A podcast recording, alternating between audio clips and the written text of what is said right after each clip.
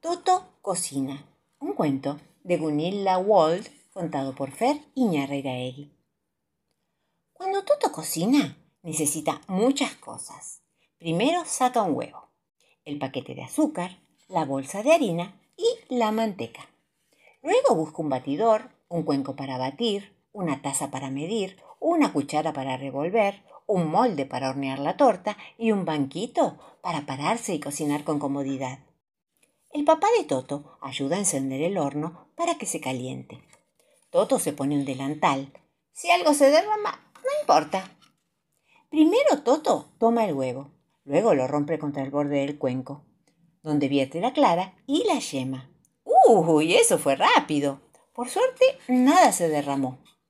Entonces Toto mide una taza de azúcar del paquete y la vierte sobre el huevo. Hay que batir el huevo y el azúcar. Toto lo hace enérgicamente hasta que ¡ay! se le cansa el brazo. Luego Toto mide una taza de harina de la bolsa y la agrega sobre el huevo y el azúcar. Toto revuelve con la cuchara, pero todavía está espeso para mezclar. Se necesita manteca derretida. Por supuesto, para derretir la manteca precisa una cacerola. Toto escoge una del armario.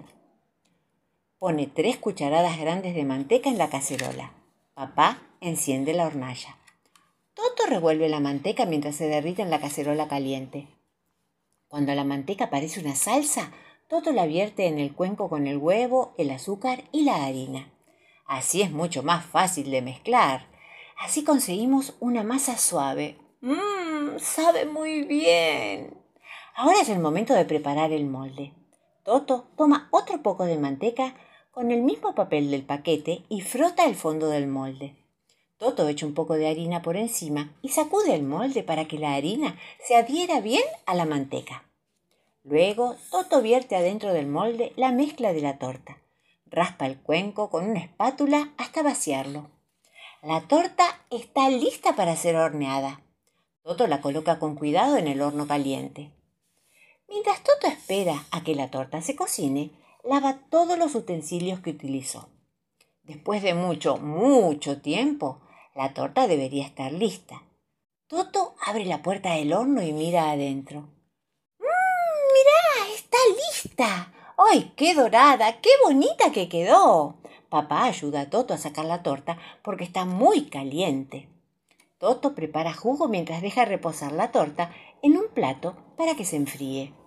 Entonces, Toto invita con jugo y torta a mamá y a papá.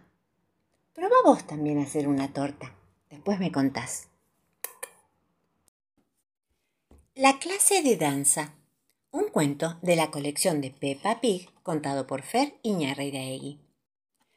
Mamá Pig lleva a su primera clase de danza a la pequeña Pepa. La señora Gacela la saluda en la puerta. Hola, Pepa. Pepa, ¿cierto? Sí. Hola, señora, dice Pepa. Mamá Pig despide a Pepa con un beso. Te paso a buscar más tarde, que te diviertas. Los amigos de Pepa, Candy, Susy, Dani, Rebeca y Pedro, ya están en el salón.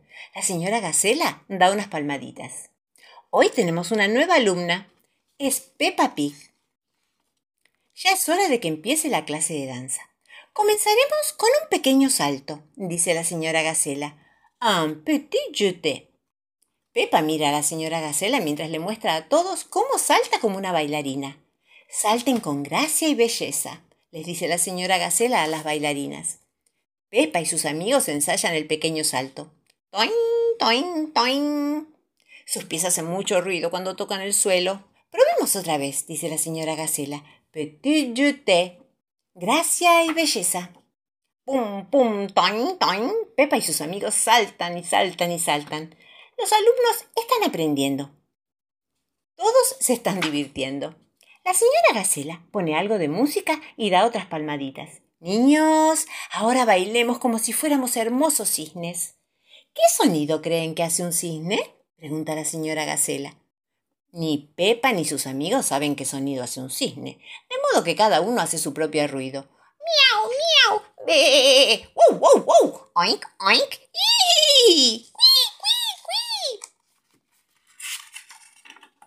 La clase de danza ya terminó. Llega mamá Pig para llevarse a Pepa a casa. Pepa estuvo muy bien, dice la señora Gacela. Gracias, señora. Pepa está tan feliz. En casa, Pepa quiere mostrarle a su familia lo que aprendió. Les voy a enseñar cómo bailar ballet, les cuenta Pepa. ¿Es difícil? pregunta Papá Pig. Tenés que imitar exactamente lo que yo hago, dice Pepa. La señora Gacela usó palabras raras, pero la verdad solo se trata de doblar las rodillas y saltar un poco.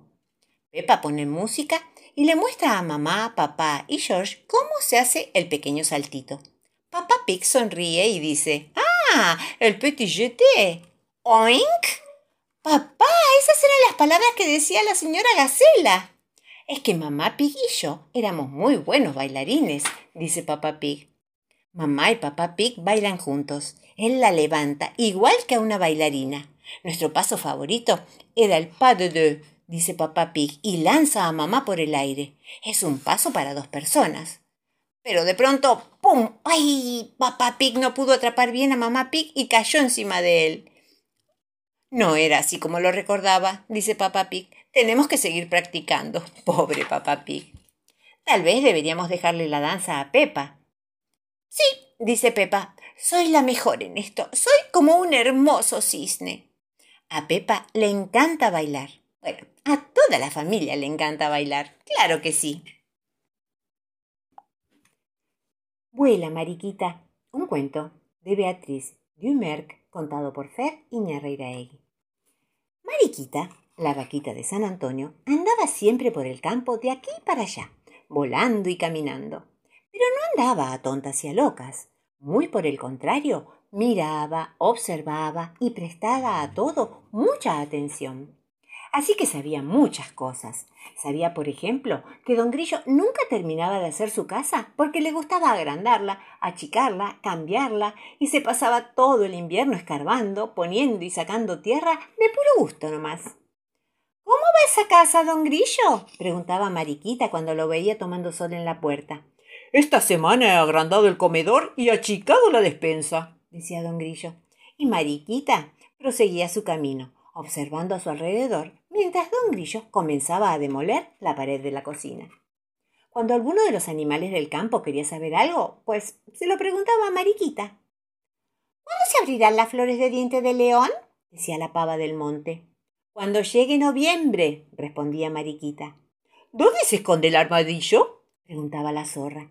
En la cueva que está al lado del sauce, contestaba Mariquita. Y así, estaban las cosas cuando una preciosa mañana de verano ocurrió algo extraordinario. Ocurrió que llegó un perro de la ciudad. Mariquita había visto muchos perros, claro está. Perros que aparecían, husmeaban, escarbaban la tierra y se iban ladrando por el camino, vaya a saber dónde. Pero este era completamente diferente. Para comenzar, apenas llegó, saludó cortésmente y enseguida se presentó. Buenos días a todos dijo, y haciendo una gran reverencia agregó Soy Orosman Canetti, salchicha del barrio de Flores. ¡Ay, qué perro más fino! dijo admirada la zorra. A mí me parece medio manidoso, dijo la perdiz. ¿De dónde decís que venís? preguntó Mariquita muy interesada. Del barrio de Flores, dijo Orosman rascando el suelo con la pata derecha. ¿Y dónde queda eso? En la ciudad, dijo Orosman señalando al este. Qué interesante, dijo la zorra. ¿Y cómo es la ciudad? preguntó Mariquita. Ah, no se puede contar, hay que verla, es fabulosa. ¿Y qué anda haciendo usted por acá? preguntó la perdiz. He venido a pasar unas vacaciones para desintoxicarme. Quiero respirar aire puro, bañarme en el arroyo, ladrarle a la luna, dijo Orosman escarbando el suelo con sus patas delanteras. ¿A qué hora sirven la comida? La comida hay que buscarla, dijo la liebre que pasaba corriendo en ese mismo momento. Oh, en la ciudad mi dueño me sirve la comida. Soy un perro domesticado. No tenemos dueño, dijo la perdiz. Las cosas son acá diferentes. Ah, será una experiencia muy, muy interesante, dijo Orosman rascándose la cabeza. Me quedo. Y así fue. Orosman Canetti, salchicha del barrio de Flores, se quedó a pasar las vacaciones y vivió unos días inolvidables. Por las mañanas corría por el campo, tomaba sol, se bañaba en el arroyo, y por las noches, a la luz de las luciérnagas, contaba historias de la ciudad, y todos lo escuchaban embelesados. Y mucho más Mariquita. Contá otra vez cómo se prenden las luces del centro y cómo llegan los trenes a la estación, pedía. Lo contaré otra vez, decía Orosman, pero mis palabras no bastan, tenés que verlo. Ay, nunca lo voy a ver, la ciudad está muy lejos, ni siquiera es el camino, decía apenada Mariquita. Una mañana, algunas hojas secas comenzaron a bailar por el camino. Está por llegar el otoño, dijo Mariquita. Ah, entonces debo partir. Se han terminado mis vacaciones, dijo Orosman. Y cerrando su maleta, se despidió de todos, uno por uno, de la liebre, la zorra y la perdiz, del tero, de la pava del monte. Y cuando llegó a Mariquita, Orosman se rascó la cabeza, meneó la cola y agachó el lomo. Te llevo a la ciudad. ¿Querés? Vale, subí, le dijo. Ay, no quiero serte pesada, dijo emocionada Mariquita. Ay, de ninguna manera, dale, vamos, dijo Orosman decidido. Y Mariquita voló hasta su lomo y se acomodó entre los abrojos que estaban prendidos en el pelo. Adiós, adiós. se despidieron y velozmente partieron rumbo a la ciudad. La mitad del viaje la hicieron con sol, la otra mitad con lluvia, una mitad de día y la otra de noche. Y al amanecer llegaron a la ciudad. ¡Ay, el cielo está nublado! dijo Mariquita. Es el humo de las fábricas, dijo Orosman. ¡Hay truenos! dijo Mariquita.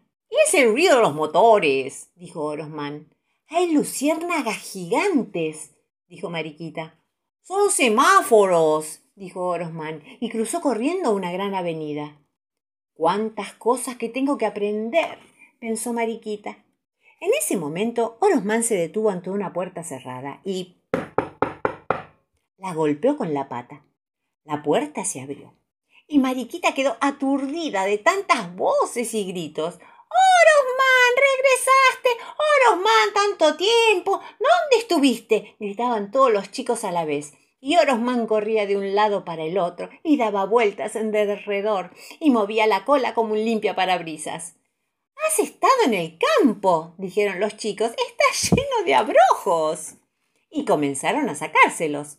Un abrojo, dos, tres, cinco, ocho abrojos.